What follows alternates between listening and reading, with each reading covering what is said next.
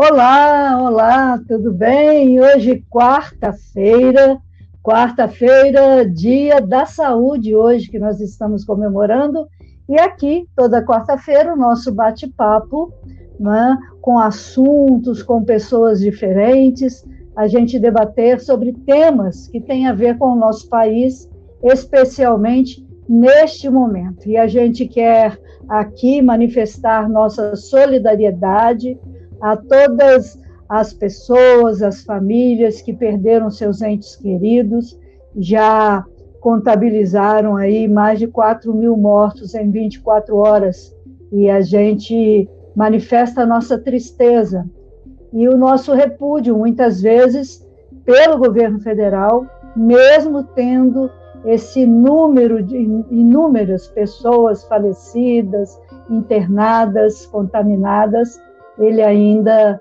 é, debocha, ao invés de contribuir na conscientização. Mas o nosso bate-papo continua, né? E toda quarta-feira a gente está aqui e hoje, especialmente, vamos falar sobre a Petrobras. Privatização, economia, aumento de preços, por que está subindo tanto a gasolina, o gás de cozinha, como é que é isso, né? E estamos aqui conversando e com muita alegria eu recebo o Guilherme Estrela, viu? O Guilherme é um carioca, é geólogo, aposentado da Petrobras, né, de longa história, ingressou na Petrobras em 1965, então só por aí vocês veem o quanto tem de história. Ele foi diretor de exploração e produção entre 2003 e 2012. E nessa época coordenou a equipe que em julho de 2006, portanto, no governo Lula, esteve à frente da descoberta dos campos do pré-sal é, na bacia de Campos, né? E tudo isso foi uma, uma, um otimismo enorme no Brasil naquela época. Nós vamos falar disso também. É, então, eu quero cumprimentar aí o nosso companheiro e com muita honra te recebo aqui, Estrela. Você está com o som desligado. Não, Inês, a honra é minha. Agora sim. Você, eu, a honra é minha. Você é uma pessoa também referencial na nossa luta aqui no Rio de Janeiro e no Brasil, né? Dentro do Partido dos Trabalhadores. Eu quero cumprimentar a todos que nos estão ouvindo e vendo, né? E com muito prazer participo dessa desse encontro. Vamos esperar o David, né, quando chegar também, para continuar conosco nessa conversa. Pois é, nós estamos esperando, anunciamos aí, é, a chegada do David, David Bacelar. Ele é baiano, técnico em segurança do trabalho, também ingressou por concurso na Petrobras em 2006, é graduado em administração com especialização em gestão de pessoas pela Universidade Federal da Bahia e desde o início se destacou nas lutas sindicais e comunitárias, foi até presidente de associação de moradores. Ele foi representante dos trabalhadores no Conselho de Administração da Petrobras e hoje é coordenador geral da FUP, que é a Federação Única dos Petroleiros. O David está com um problema, porque ele estava numa cidade participando de uma assembleia e pegou o trânsito e ficou agarrado no trânsito. Ele vai tentar entrar até diretamente dentro do carro, mas não sabe se vai dar, se vai, vai ter é, área, né? Internet boa para ele entrar, mas ele vai conseguir, tentar conseguir, tomara que consiga,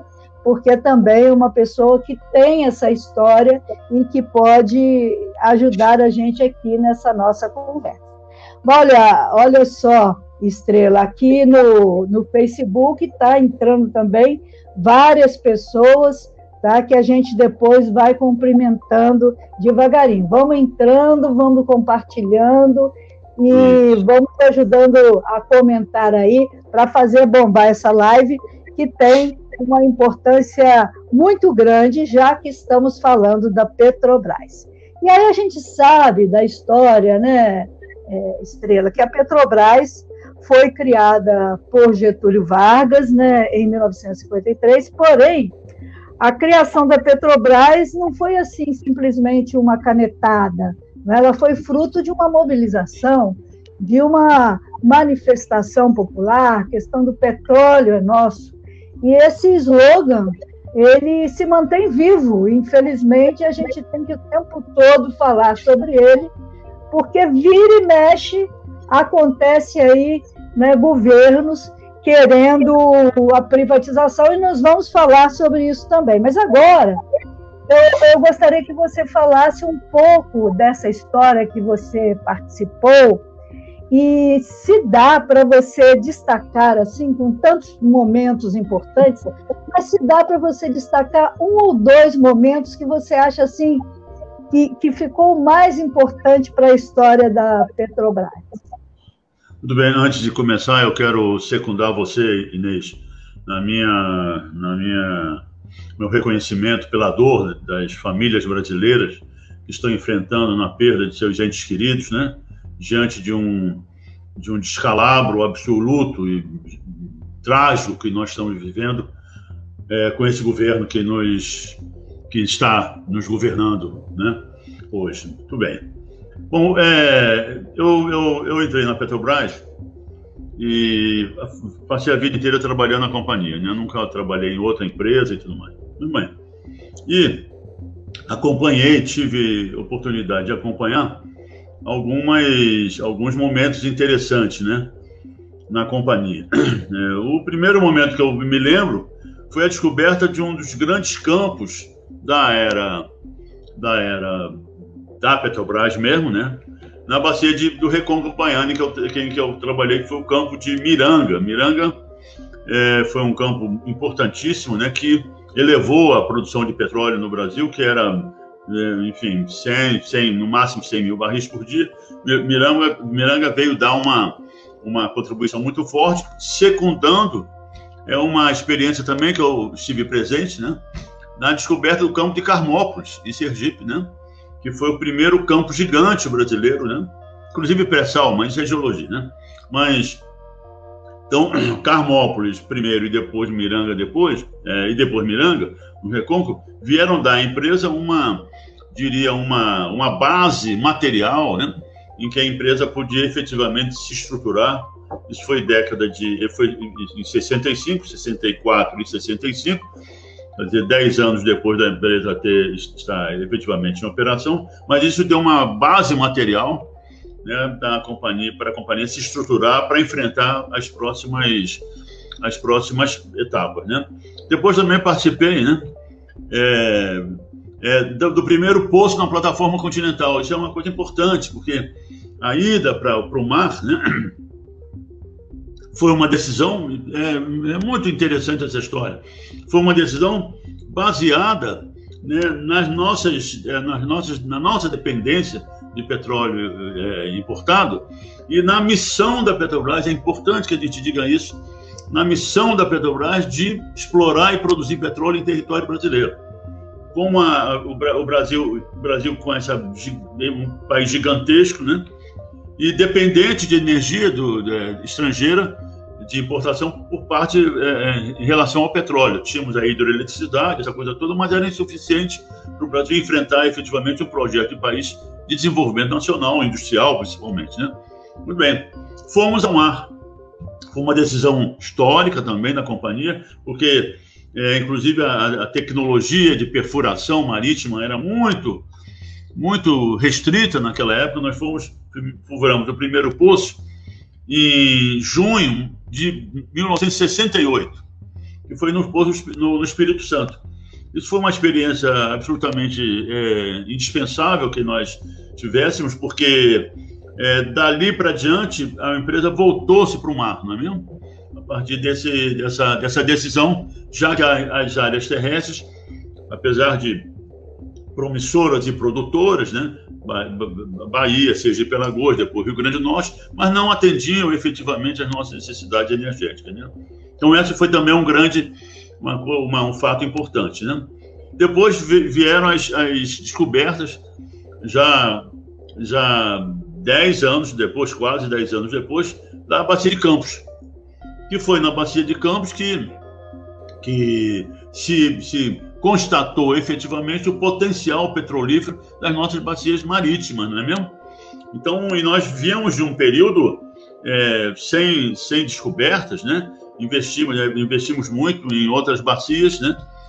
E com resultados negativos, mas aí que está aquela, aquela a alma e o espírito da companhia, né? De enfrentar desafios, né? De enfrentar desafios é, operacionais, científicos e tecnológicos, né? Para buscar o petróleo no Brasil, essa é a marca da Petrobras, a marca que nós sempre tivemos na Petrobras que sempre o corpo de empregados da Petrobras teve.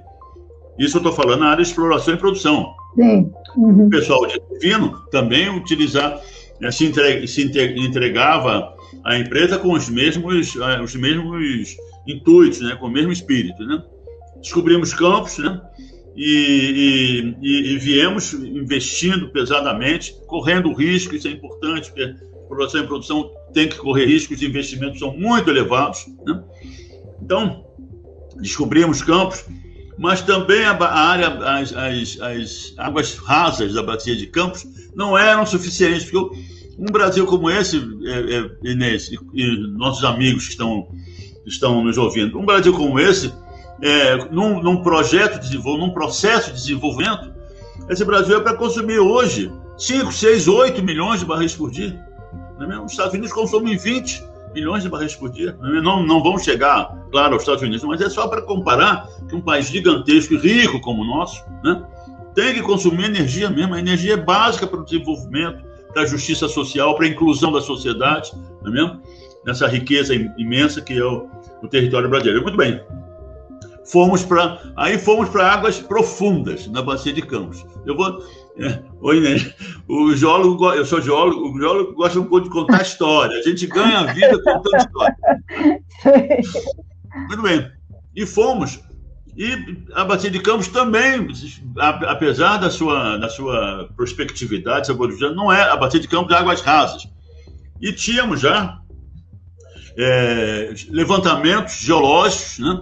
Das águas profundas da bacia de Campos. E só vou abrir um parênteses, porque muita gente pergunta: qual é, ô, ô, Estrela, qual é a diferença entre águas rasas e águas profundas? É um negócio muito, é muito simples e operacional. Por quê? Nas águas rasas, você trabalha, qualquer problema que dê no fundo do lá no fundo do mar, você desce o mergulhador, mergulhador.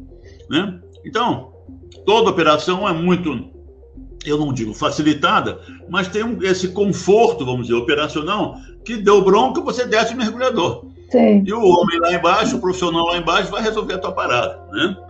Mas até 300 metros o mergulhador vai, 300 metros de lâmina d'água, né? De, de profundidade de mar, né? A partir de 300 metros o homem não vai. Então, as águas profundas são aquelas consideradas, como disse, operacionalmente, a mais, mais, mais, profundas do que ter 300 metros, onde você não pode mergulhador, colocar um mergulhador. Isso traz uma dificuldade, dificuldade extraordinária, porque simplesmente os sistemas de produção que você coloca em águas profundas tem que ter uma confiabilidade é, de engenharia tecnológica operacional muito mais elevada do que os sistemas de águas rasas, porque você não pode simplesmente botar um cara para consertar a bronca que é o que ocorre lá na, a, mais, a mais de 300 metros, né? Mas e fomos para águas profundas, é, ainda sem ter exatamente toda essa tecnologia, toda essa engenharia completamente dominada no mundo inteiro. Nós fomos pioneiros em águas profundas, né? E aí mais uma vez é, prevalece o espírito e o compromisso dos empregados da Petrobras com a sua história e com o povo brasileiro. Eu falo isso né, para me autoelogiar, não. Eu falo, eu falo isso com orgulho mesmo. Né? Então, e fomos para águas profundas. E uma vez, os, eu estava no CEMP já, né? E no Centro de Pesquisa da Petrobras, né? Sim. E aí o, o, diretor lá pediu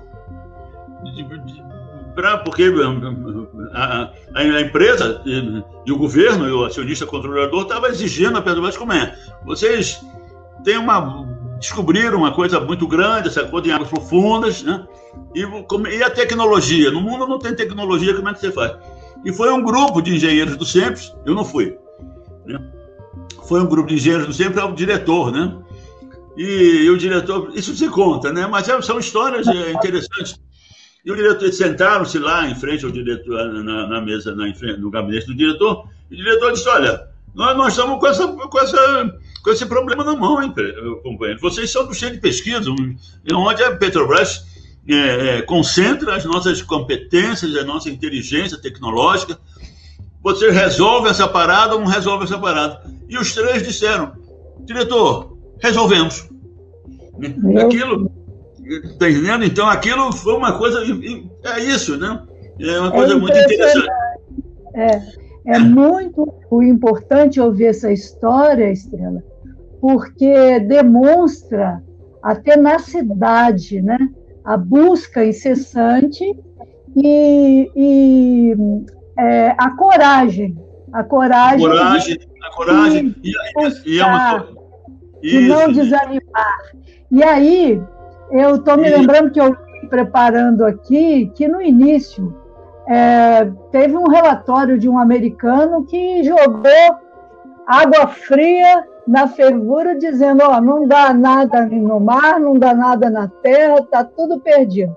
E você me mandou também um videozinho muito interessante que também mostra o, como que desde o início começam a dizer: não vão não vão conseguir, entra aí, não tem equipamento para explorar, se explorar não tem como beneficiar, enfim.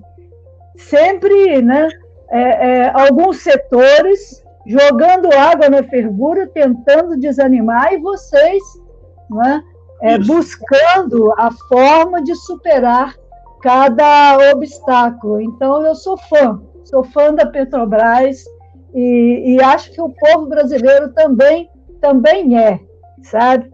E aí a gente entra nessa questão da privatização, porque Petrobras dá lucro, é uma empresa que dá lucro, né? Por que privatizar? Né? É, a gente sabe que no governo Fernando Henrique tentaram até mudar o nome da Petrobras. Né? E hoje a gente está vendo todo um processo também é, para a continuidade da, da, privatização, não só da Petrobras, como entra outros setores, como Correios, Caixa Econômica, etc. É, e aí eu gostaria que você falasse aí da Petrobras, essa situação da privatização, né? Como está o processo hoje, né? E como que isso interfere na soberania e economia do Brasil? Pois é, Inês tem uma, uma, uma pequena, na minha visão, né? Tem uma pequena confusão nisso, né? Petro, é, é, esse governo não quer privatizar a Petrobras. Tá entendendo? Não quer privatizar a Petrobras. Ele. Isso é uma coisa interessante, né? Mas ele já transformou, aí é que entra, entra o X da questão mesmo. Ele já transformou a Petrobras numa instituição de investimentos financeiros no setor de petróleo e gás natural no Brasil. Mas ele não está querendo privatizar a Petrobras. A petróleo não, então brasileiro... explique isso melhor. Explique isso é... melhor. Que está todo mundo, eu mesmo falo em privatização. O que, que é, então? Porque privatizar a Petrobras é você passar o controle acionário é, da Petrobras para mãos privadas não é mesmo? Mas para vender, para vender a Petrobras, não precisa privatizar. Você pode vender toda a Petrobras, ficar com uma coisa pequena lá, né? Ah. E não vender a Petróleo Brasileira S.A. Você continua Entendi. sendo acionista, controlador majoritário nas ações, com as nas ações com voto da Petrobras. E esse, esse não é o problema. Né? Como não é o problema também que a gente às vezes ia dizer, não, mas vendeu a refinaria de Mataripe pela por metade do preço. Não, o problema não é preço. O problema não é isso. O problema é o modelo de empresa que esse governo está implantando e já implantou aceleradamente na Petróleo Brasileira S.A. Né? E esse modelo é o modelo rentista. Esse modelo é o modelo que está tomando conta do Brasil, não é só da Petrobras, de toda a economia brasileira. Está entendendo? De toda a atividade econômica brasileira. Esse modelo é um modelo que serve aos fundos de investimentos internacionais, que são hoje os, os principais é, é, acionistas individuais da companhia. Entendendo? Então, qual é o modelo? Esse modelo é o seguinte: é um modelo rentista do mercado financeiro, do capitalismo financeiro. Esse modelo tem algumas premissas. Tem basicamente três premissas. Primeiro, lucro máximo. Segundo, no menor tempo possível. E terceiro, sem risco de mercado. Está entendendo? Então, e na Petróleo Brasileira S.A., né, dentro desse conceito, como uma empresa mista, é, é, gerenciada pelo governo brasileiro, pelo Estado brasileiro, na Petrobras, é, ninguém não tem nenhum ativo que eles chamam, eu não gosto dessas palavras, mas não tem nenhum bem da Petrobras que seja mais lucrativo, no menor tempo e sem risco do que campos do pré-sal, os, os, campos do pré-sal que a Petrobras já, já é, detém lá, é, é, participação é, é, e operação, campos do pré-sal, o, o, o, o, eixo de refino Rio-São Paulo, onde é o principal, a principal região econômica brasileira, onde se consome a grande parte do, do, do combustível líquido brasileiro, e no menor prazo possível. Quer dizer, é um, é um negócio sem risco, porque como o mercado, o, o, capitalismo financeiro é um banco, e o banco não corre risco. Então a Petrobras, isso não sou eu que estou dizendo, não, a Petrobras já falou isso. A diretoria da Petrobras já falou isso. Aliás, nem sei, nem sei se tomou posse o novo presidente, é uma coisa complicada e confusa, né? Mas é isso. O maior lucro no menor tempo possível e sem risco. E isso são os campos do pré-sal, o eixo, o eixo de refino Rio-São Paulo, entendendo? E pronto. E é isso, a Petrobras vai se, vai, já está, já está sendo transformada nisso. Vão-se todas as refinarias, todas as nossas áreas terrestres já, já estão indo aceleradamente em exploração e produção, né? É, a, vendemos a, a Petrobras biocombustíveis, quer dizer, qualquer coisa, qualquer ativo, qualquer é, atividade que não, que, que não se compare a isso, né, vai ser vendido. Então, esse é o caminho. Isso não, não, a Petrobras não vai ser privatizada com isso. Petróleo Brasileiro S.A. vai, ser, vai continuar sendo uma empresa de, de, de mista com o seu acionista controlador, é o governo. Só que tem o seguinte: como tem, você, para privatizar, entre aspas, uma empresa estatal, não precisa vendê-la. É só gerenciá-la e geri-la como um investimento privado e, eu, e, na, e na, na, atual situação, dentro do, do, da, do, da lógica do capitalismo financeiro. Do capitalismo que não está ligado à produção ela mesma, mas sim do, dos lucros financeiros. Né? Entendi. Quer dizer, uma empresa grande, ela vai te fatiando, vendendo o que, que tem, e você continua tendo uma empresa mista, de capital misto, que não é isso, completamente, mas ao invés de ser é, grande, vai ser uma caixinha pequena. Né? E, o povo vai, vai dizer: não, nós temos a Petrobras. Né? Para a massa, fica o efeito que continua a existir a Petrobras. Seria é, isso. E com, é, e com uma, uma característica, acho que central também, que eu até esqueci de dizer: de costas para o Brasil. Não tem nada a ver com o Brasil mais. Aquela Petrobras, né? aquela Petrobras que é a, é a nossa Petrobras, de, de estar em todo o território nacional, com a nossa BR lá na, na fronteira com a, com a Colômbia, com o, o Peru, essa coisa, eu estou levando os combustíveis para lá, né? É, com as nossas refinarias em todo o Brasil, com o nosso, a, o nosso polo de Urucu, que é uma de plena floresta amazônica, que é um exemplo mundial de produção de petróleo em florestas tropicais, né? com as nossas refinarias, com os nossos gasodutos, né?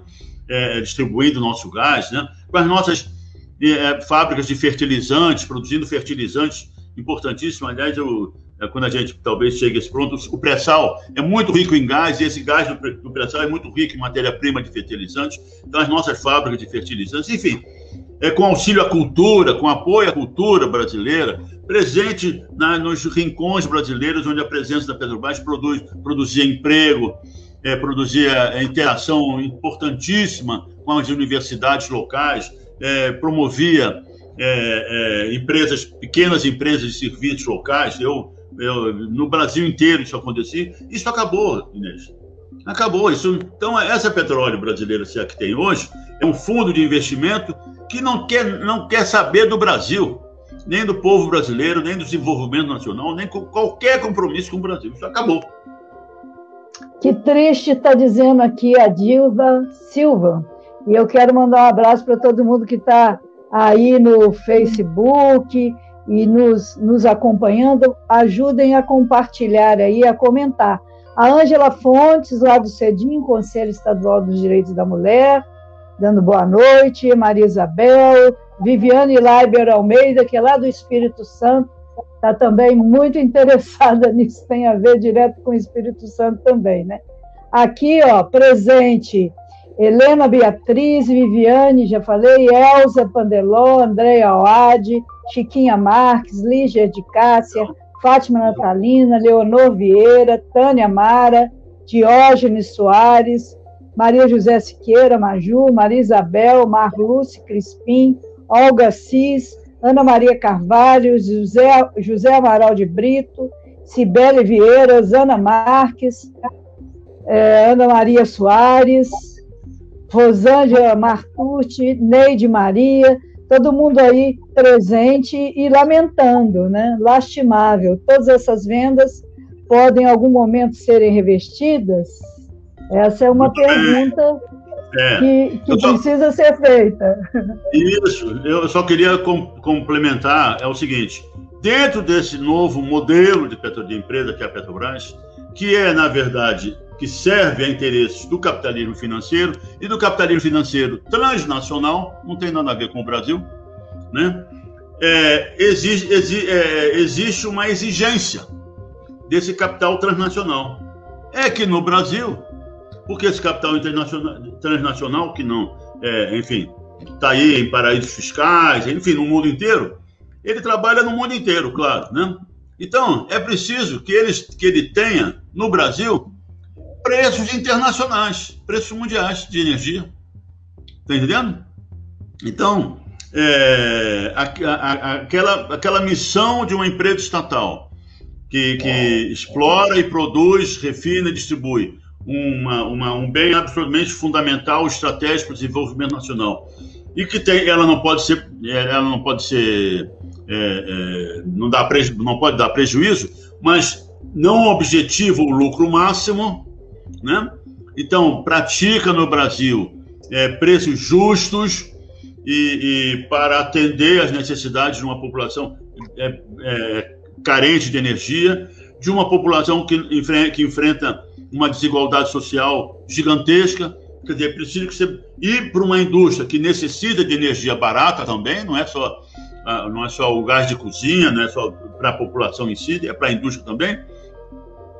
Isso tudo acabou.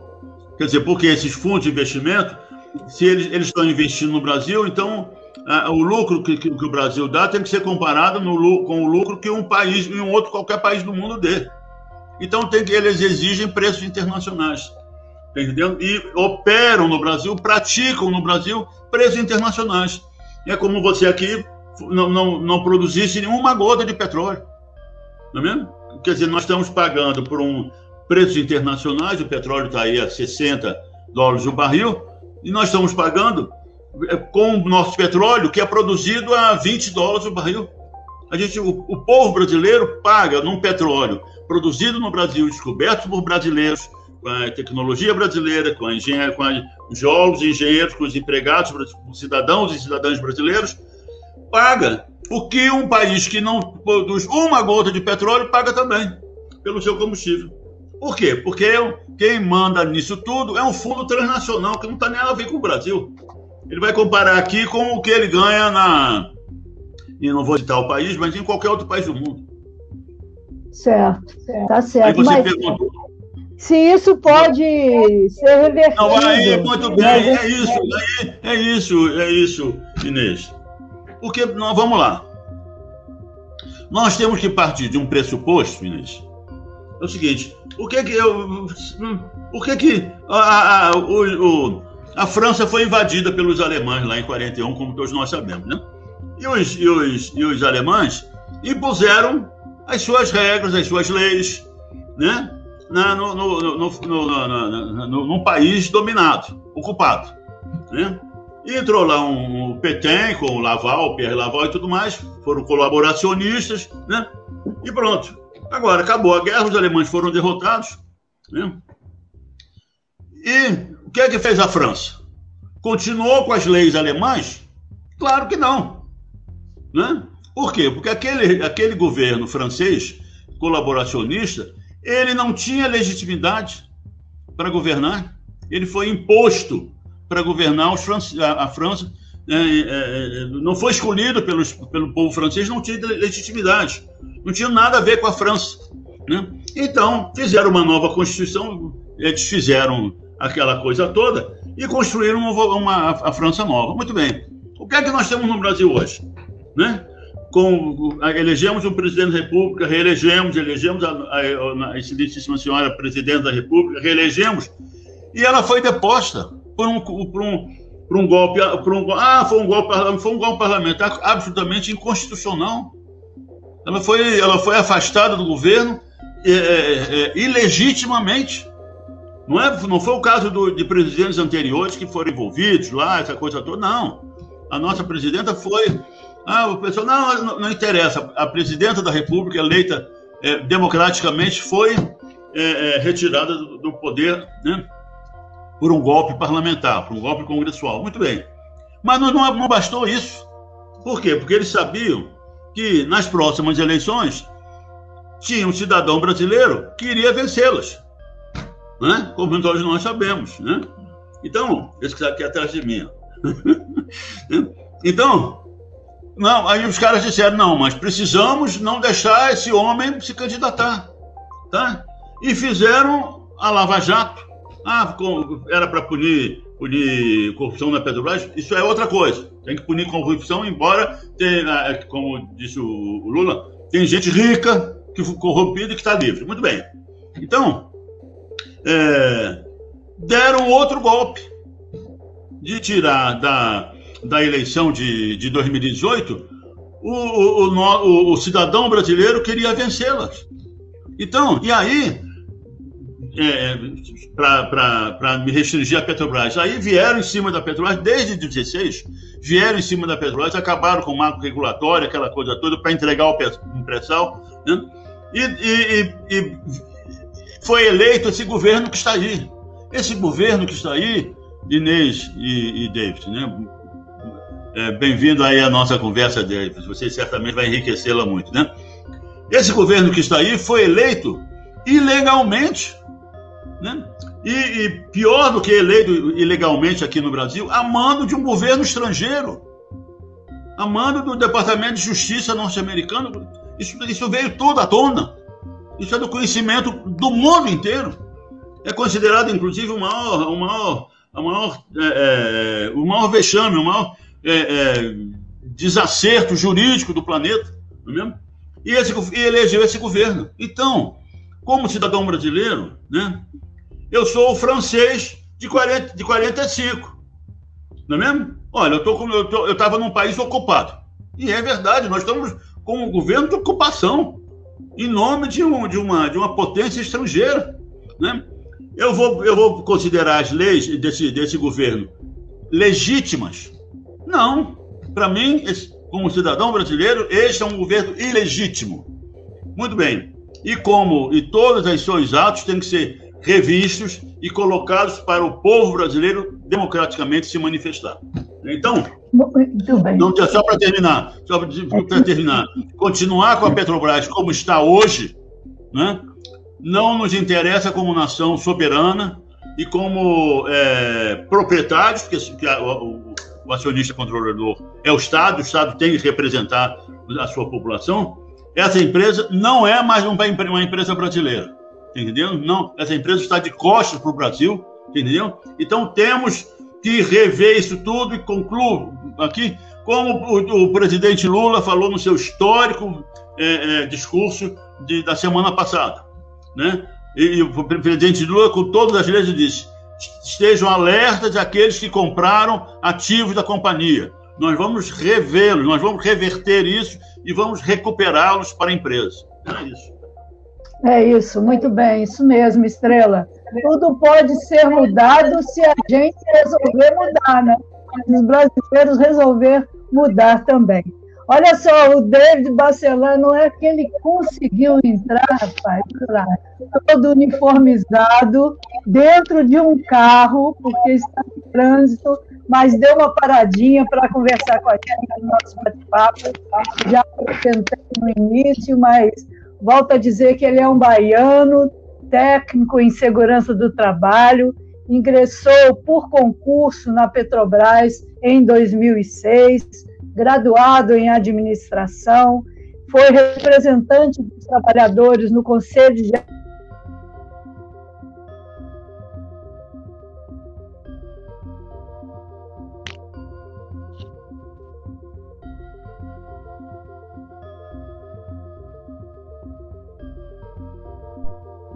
Alô?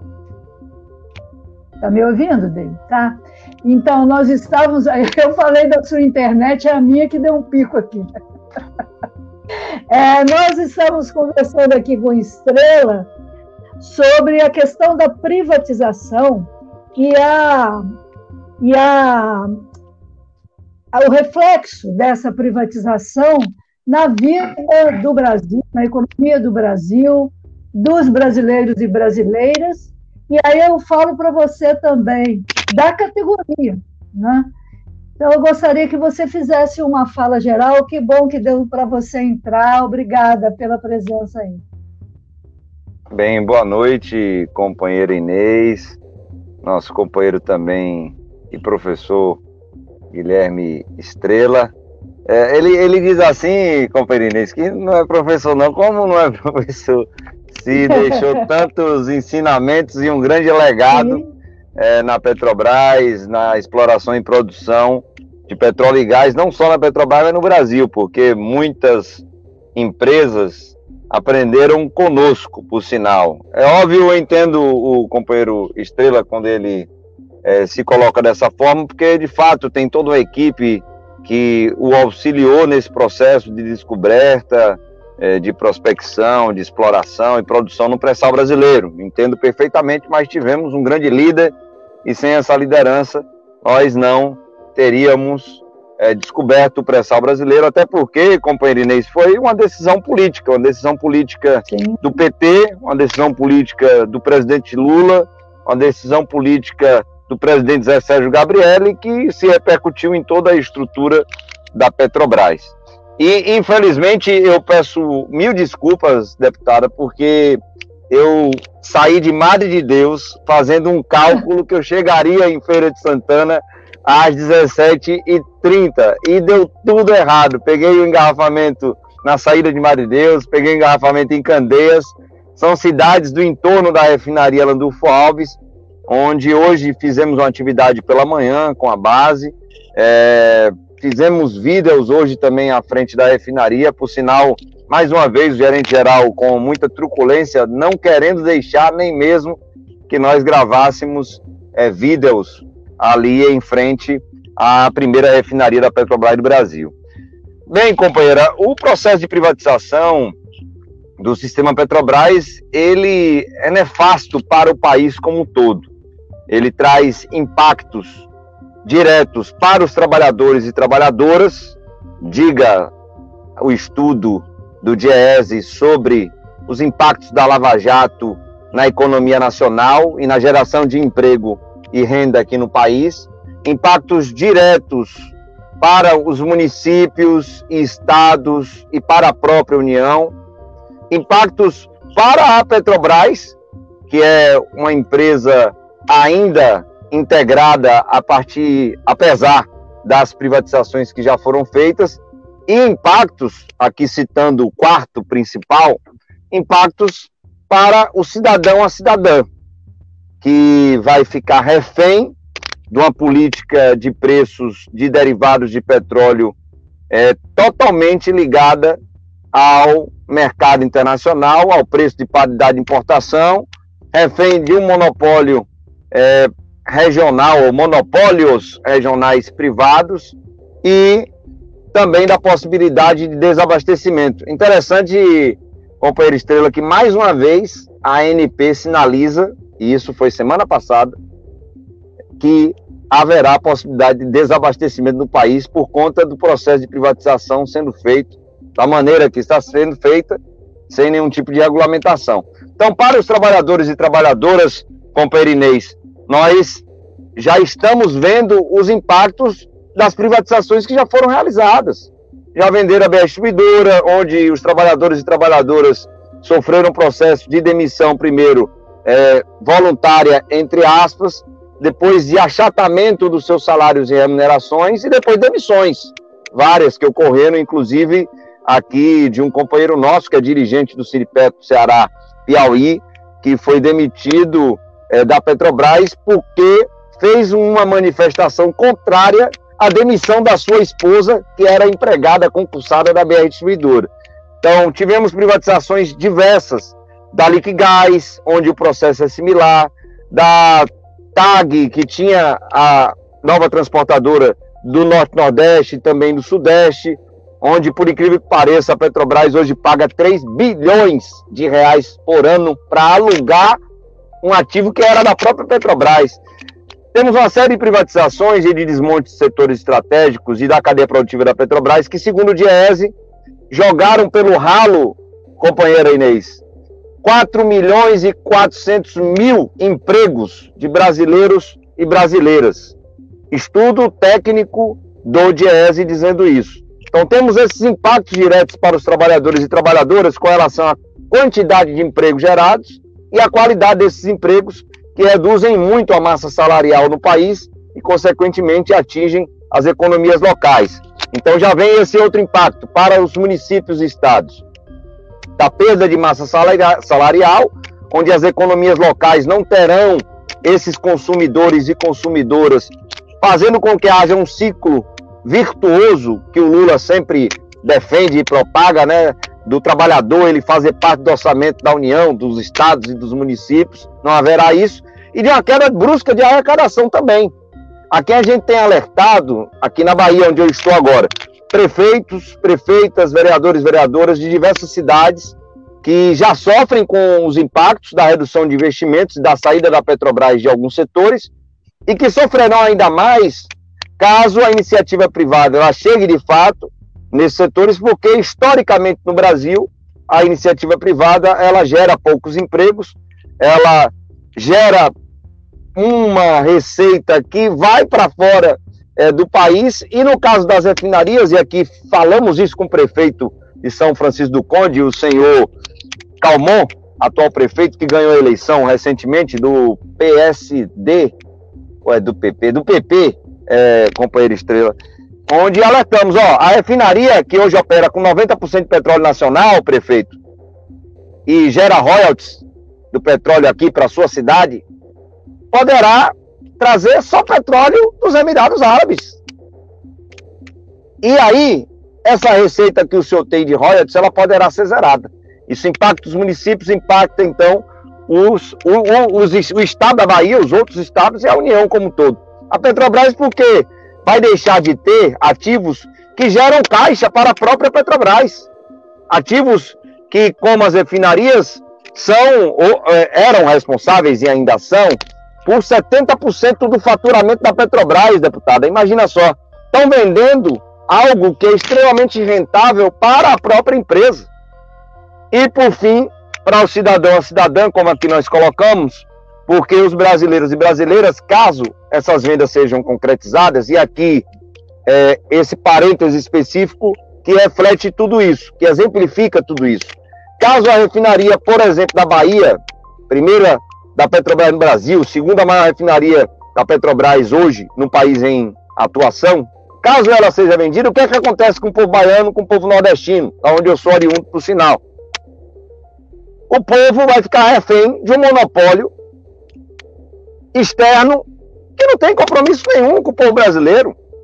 que além de praticar o PPI, o preço de paridade de importação, no mínimo, e aqui, é, companheiro Guilherme Esteira, é importante desmentir o mentiroso do Castelo Branco, o mentiroso do diretor de Relações Institucionais da Petrobras, mentiroso, que disse que, caso a refinaria seja vendida, o preço da gasolina, do diesel, do gás de cozinha vai baixar. Mentira!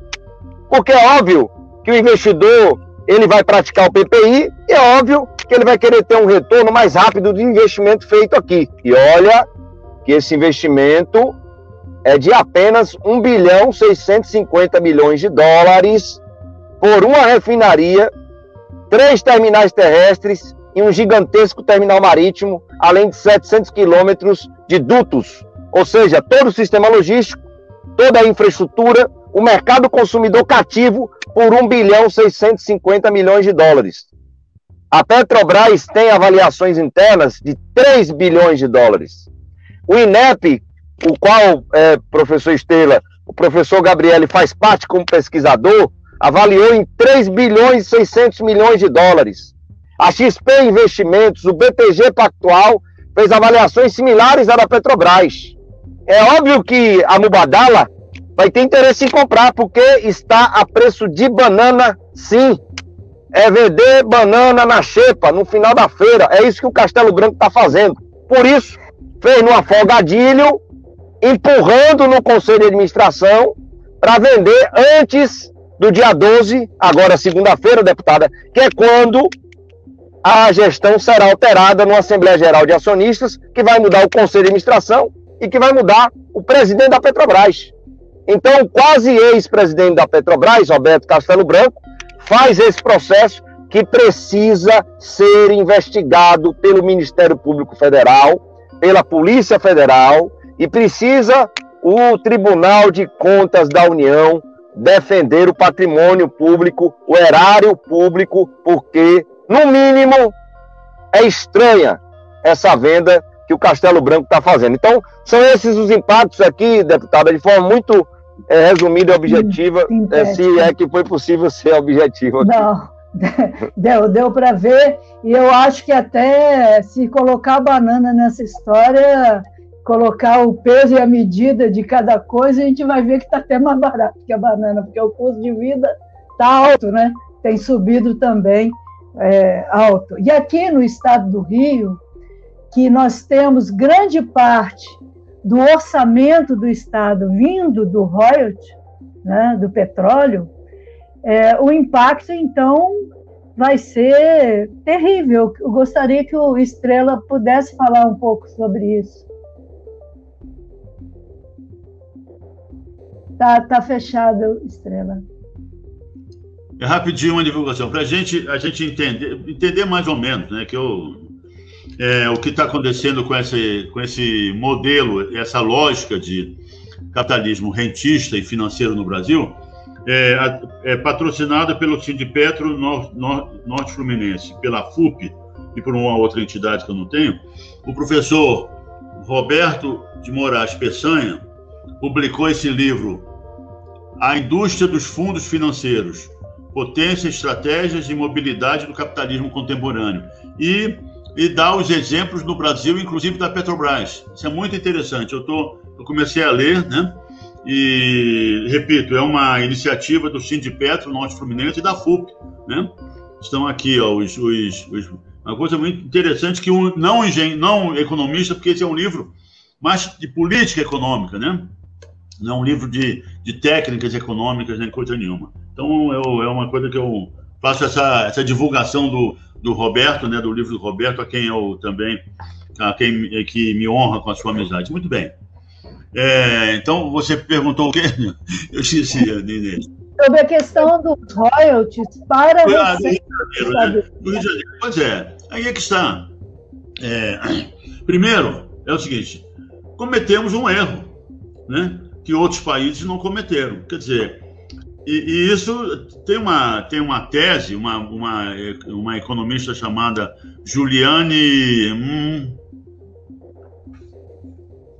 eu, eu, não sei, eu esqueci o sobrenome dela, Juliane. Ok. E ela, e ela Furno, estudou. É, Juliane, Juliane Furno. É, doutor em economia pela USP. Isso, é. Ela, ela, ela tem uma, uma, uma, uma, enfim, uma explanação, uma, uma tese muito interessante, que liga, que analisa a, a, a ação da Lava, da Lava Jato. E ela chega à conclusão, né, é, enfim, baseada em toda a, a abordagem que ela fez, que é o seguinte: a Lava Jato pegou lá aquele negócio de corrupção na Petrobras e transformou aquilo num instrumento de, de dominação do grande interesse não brasileiro em relação ao Brasil daquela, daquele, naquele momento. E nesse instrumento, ela fala de uma opção de outras coisas, mas eu, o que eu achei interessante, que né, como uma, um dos pontos principais desse instrumento, que, que, que veio do Departamento de Justiça do governo norte-americano, estava a destruição das empresas de engenharia brasileiras. E por que isso? Porque no, nos nossos governos, no governo Lula, né, Dilma e tudo mais, o governo apoia as empresas, grandes empresas de engenharia brasileiras, que estavam ganhando é, concorrências no exterior, inclusive nos Estados Unidos, competindo com empresas americanas. Então, essa ação guiada por interesses não brasileiros, não é interesses não brasileiros, interesses anti-brasileiros, tinha também como uma, uma das suas é, bases fundamentais a destruição de nossas empresas. Né? Então, é, infelizmente, nós, nós é, é, é, o contexto todo jurídico e político da, da época fez com que nós, diferentemente dos Estados Unidos, com a crise de 2008 também, que a corrupção correu solta lá, né? protegeu as suas empresas. Né? Puniu, puniu responsáveis, essa coisa toda, mas protegeu nossas empresas. E nós, então, destruímos nossas empresas, e o David falou assim no, no, no relatório do DIES, Aqui eu estou procurando, sabe, onde é que eu encontro esse relatório? É o seguinte: é, é, é, os 4,5 milhões de empregos que nós perdemos, isso incidiu principalmente no Rio de Janeiro. Né, com a indústria naval, né, nós chegamos a tirar uma, uma plataforma que estava sendo construída aqui na, no, no, no, no Inhaúma e colocar essa plataforma na China em Singapura. Né, nós exportamos 6 mil empregos. Então, o Rio de Janeiro foi. O Rio de Janeiro sofreu, foi, foi o grande. É, o, estado que mais impacto sofreu, porque é, a, a, toda a, a base da, da, das, das, operações da Petrobras e construção naval também, muitas, muitas delas, estavam no, Rio, no estado do Rio de Janeiro. Então, com isso, nós praticamente tiramos a sustentabilidade financeira do Estado. É, isso, isso a gente já vê há algum tempo, né, isso ocorrer. E com as vendas, isso vai piorar, infelizmente. Olha, tem muita gente aqui mandando recados, participando, parabenizando, agradecendo pela explicação, mas não vai dar para a gente falar o nome desse pessoal, que a gente já está chegando ao finalzinho, porque quando o assunto é importante, a conversa é boa, o tempo é. boa, né?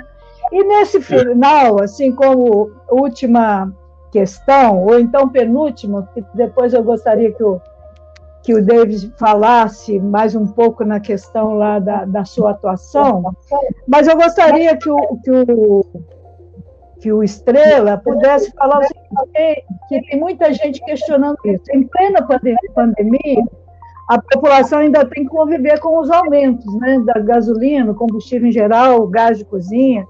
Por que, que isso acontece e se é, se é possível fazer uma política diferente de preços?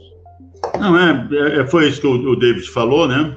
Eu já tinha comentado antes, quer dizer, essa é a base da, da, da, da, política econômica, que não é só a Petrobras que está tá sendo vítima disso, nem o povo, é, é, enfim, em outras empresas também. É a política econômica desse governo.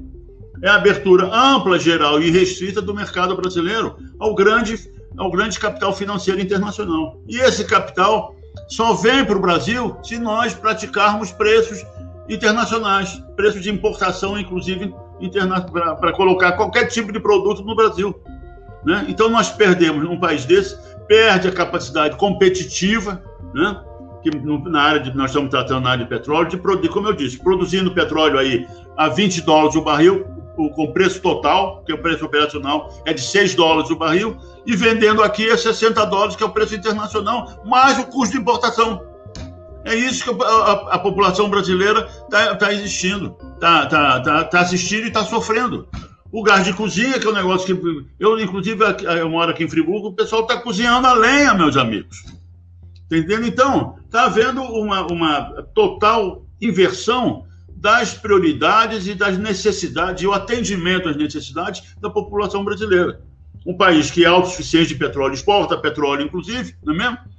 Nós estamos pagando, como eu disse, pagamos o mesmo preço que um país que não produz uma gota de petróleo. É essa é uma vantagem competitiva brasileira, o David tem sempre falado nisso. Quer dizer, nós, com a energia barata, nós temos uma vantagem competitiva em desenvolvimento industrial, desenvolvendo a economia como um todo, sob controle né, do Estado brasileiro, que outros países não têm. Então, tal riqueza brasileira. E estamos jogando isso no lixo, né, entregando a economia brasileira ao grande cassino financeiro internacional. Quer dizer, o Brasil passou uma ficha na roleta de um cassino em que entram paraísos fiscais, e tem, em que entra essa, essa total desregulamentação da, da, do capital financeiro internacional. Isso, eu vou passar então para o David, porque ele pode falar sobre isso também, lógico, mas eu gostaria que você também comentasse, e fica aqui a nossa solidariedade, inclusive a Diva Silvana está dizendo aqui, sou Davina, sinto orgulho do Dave ser nosso coordenador da FUP. Seja bem-vindo, David. Estou solidária que você recebeu uma advertência do gerente geral da RLAN e estamos juntos nessa luta, apesar da pandemia. Estou contigo e com todos que lutam por nossa empresa Petrobras pelo Brasil. Então, eu sei que está havendo toda uma solidariedade, solidariedade a você, que estava cumprindo o seu dever de líder da categoria e foi é, punido por conta disso, mostrando como estamos vivendo num país é, ditatorial, né? embora digam que é democracia, querem cortar toda a possibilidade da luta por direitos. Então, te deixo a palavra para esse sentido aí. Bem, deputada Inês, é, primeiro aqui dizer que Dona Davina é um amor de pessoa, né? Uma companheira aposentada da Petrobras, dirigente também do Sindipetro Unificado de São Paulo. Um beijo para a senhora, Dona Davina. Estamos juntos nessa luta e com certeza não irão calar a nossa voz, não irão nos intimidar com essa suspensão de 29 dias, segundo informações que nós obtivemos, é, professor Guilherme Estrela, e deputada Inês, é, um ensaio deles para promoverem uma demissão por justa causa, é o que eles querem é, fazer, mas nós iremos enfrentar tudo isso. Hoje, de fato, foram vários gestos, várias manifestações de apoio e solidariedade, porque não se trata é, de uma perseguição ao David Bacelar, não é isso. Se trata de uma perseguição à Federação Única dos Petroleiros e Petroleiras, ao movimento sindical petroleiro, à categoria petroleira e ao movimento sindical. Porque a liberdade e a autonomia sindical está sendo aqui desrespeitada. A Convenção 98 da OIT, a qual o Brasil é signatário, está sendo rasgada. Então, nós iremos entrar com ações judiciais, já estão sendo elaboradas, questionando essa punição ilegal, arbitrária, abusiva do gerente-geral da refinaria, o senhor Grey, que saiu lá do sul do Brasil para a Bahia para preparar a refinaria para ser vendida. É o famoso jabuti, professor Guilherme Estrela, que é colocado na árvore. Quem colocou esse jabuti lá foi o Roberto Castelo Branco. Quem colocou o jabuti do Castelo Branco na presidência da Petrobras foi o Bolsonaro, que hoje está se queixando dele, porque o Castelo Branco, que é amigo, amigo íntimo por sinal, do Paulo Guedes, são os dois Chicagos Olds, que estudaram em Chicago, liberais, como disse o Reinaldo Azevedo, é, deputada e professor, é, é um liberal, são liberais antiquados da década de 70, no Brasil como se ainda fosse da década de 80. porque nem os liberais europeus praticam o que o amigo do capital financeiro Paulo Guedes e Castelo Branco praticam aqui no país. Então a Petrobras, que hoje o Bolsonaro está tirando o Castelo Branco da presidência para tentar ajustar a política de preço dos combustíveis, que bem explicou agora o professor Guilherme Estrela, se tornou essa empresa que serve, é uma serviçal dos acionistas minoritários, que são essas grandes corporações financeiras, que são os grandes fundos de investimento, que são os grandes fundos de pensão do mundo que têm ações da Bolsa de Valores da Petrobras lá em Nova York. Então, é, isso que eles estão fazendo. E justamente, eh, deputada, por conta das denúncias, dona Navina, que nós estamos fazendo a respeito das excrescências que essa gestão tem feito, e aqui citamos o caso da, do, do valor da venda da refinaria. Isso é um, é um escândalo. Como há dias de ser chutado da presidência da Petrobras, o presidente acelera esse processo de venda. E tem mais denúncias que foram feitas pela FUP. Denunciamos o escândalo de 2,4 bilhões de reais do plano de saúde, professor Guilherme Estrela, que é a nossa AMS, que está sendo entregue à iniciativa privada, segundo as denúncias que foram feitas ao TCU, à CGU e duas ações civis públicas, trata-se de um grande escândalo de corrupção na alta administração da Petrobras. E que, por sinal, o gerente de RH acabou de ser demitido. E sem justa causa, porque foi feito um acordo, obviamente, com ele, para ele ficar caladinho, receber o seu PPP de quase um milhão de reais e sair sem entregar nada. E além disso, o Roberto Castelo Branco também sendo investigado agora de uma operação escusa na Bolsa de Valores de duas assessoras dele, segundo informações que estão disponíveis na imprensa nacional, que operaram na Bolsa e da noite para o dia, deputada, ganharam 11 milhões de reais. Então, é óbvio que tudo isso incomoda. Então, eles querem que nós nos calemos, querem nos intimidar. Tanto não nos intimidam que nós estamos repetindo aqui agora no bate-papo com a nossa companheira Inês Pondeló todas as denúncias que nós fizemos. Estão formalizadas todas elas. Não temos medo das ameaças que são feitas. Como dissemos, estamos entrando com essas ações judiciais e também com a denúncia na Organização Internacional do Trabalho por conta dessa prática antissindical, de não permitir a liberdade de expressão, de não permitir a atuação do dirigente sindical que precisa cumprir o seu trabalho. E aqui é denunciar, sim, todos os processos que entregam o patrimônio público ao capital financeiro internacional, não é nem o capital produtivo, professor, é o capital financeiro internacional e que destrói os direitos dos trabalhadores e trabalhadoras.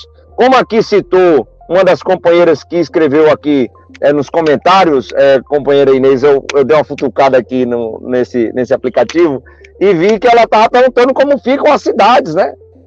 Basta olhar, minha companheira, como está, por exemplo, vou citar uma daqui da Bahia, mas se reflete a outras cidades que até citou o professor Guilherme Estrela.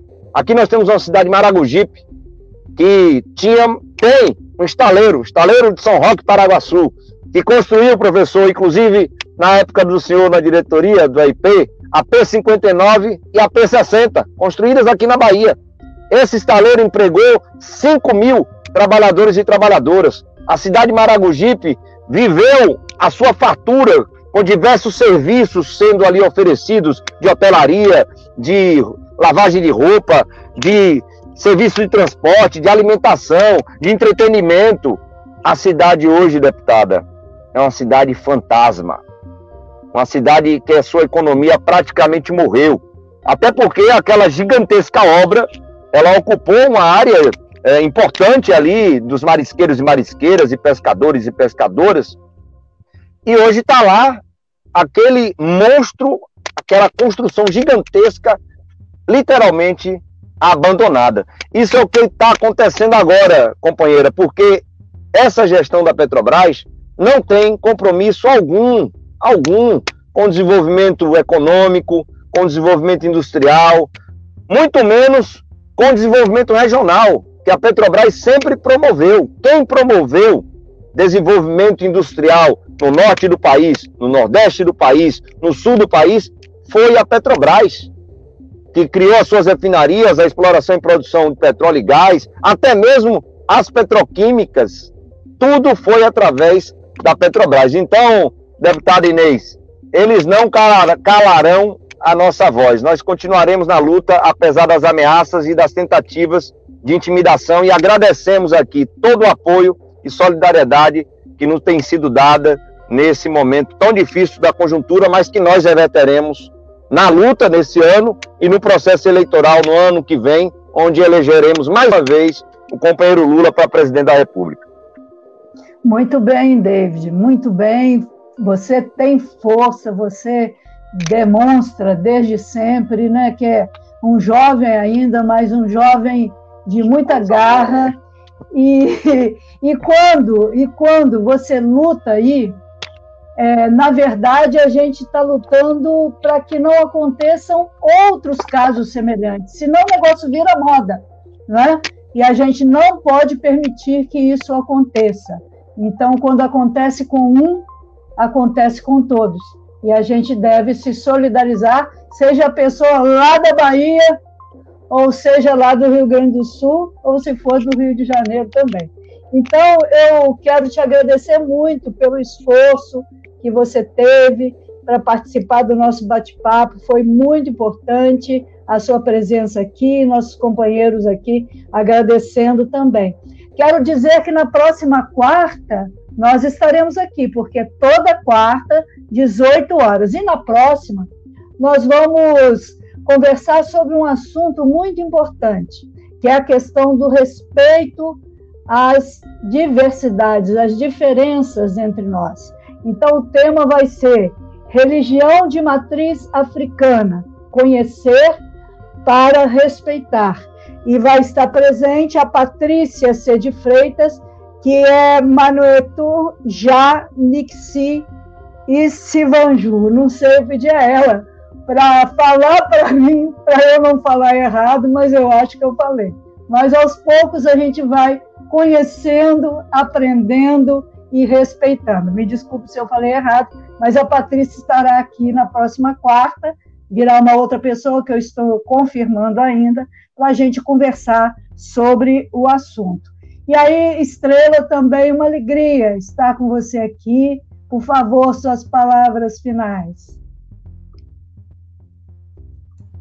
Bom, eu agradeço eh, muito o convite e, e, a satisfação de estar com você, Inês, e com o David, e é, é, tentar dar uma palavra de esperança, né? Porque nós estamos, é, como nós iniciamos conversando, Inês, o David não está aqui, nós estamos presenciando a destruição do Brasil o Brasil está sendo destruído como nação soberana, né? E o nosso povo está sendo reescravizado. Imagina o que, o que, o que aconteceu nesse país nos últimos, nos últimos aí, cinco, seis anos, não é mesmo? Então, o Brasil está sendo destruído, nós estamos perdendo a, a, a condição de nação soberana e de povo minimamente respeitado civilizatoriamente. Né? Nós estamos numa, numa, num, num recesso civilizatório é, enorme. Quero completar só também, citando o David, essa política econômica, o deputado, o ex-deputado Ricardo Berzolini, eu assisti uma palestra dele muito interessante, disse, olha, esses caras não são liberais, né? esses caras são fundamentalistas. Né? Nós estamos submetidos a uma, uma política econômica fundamentalista, como você citou, desde de 50, 60, 100 anos atrás. Então, nós temos que nos unirmos, está entendendo? Os partidos políticos de esquerda, vamos nos unir, né? Vamos é, para o combate de, de 2022, sem esquecer o combate a, a, a, para, em favor da vida, contra esse governo aí que, que mata brasileiros aos montes, às centenas de milhares, né? para chegarmos em 2022 unidos, né? confirmadas as, as, a, a, restauração de direitos políticos do, do, do, do, nosso Lula e vamos eleger o Lula presidente da República em 2022 para reverter e recomeçarmos a construir o nosso verdadeiro Brasil. Muito bem, muito bem. Muito obrigada, viu? Um grande abraço, força na luta. Obrigada a todo mundo que participou. Até a próxima. Ó, oh, dizendo que no podcast, nos canais de podcast, daqui a pouquinho vai estar também essa live, tá? Agora nós estamos chique, estamos lá também. Tá? Tchau, gente. Um beijo, tudo de bom. Beijo pra vocês. Boa viagem, viu, David? Obrigado, deputada. Um beijo, boa noite. Boa noite. Tchau, professor.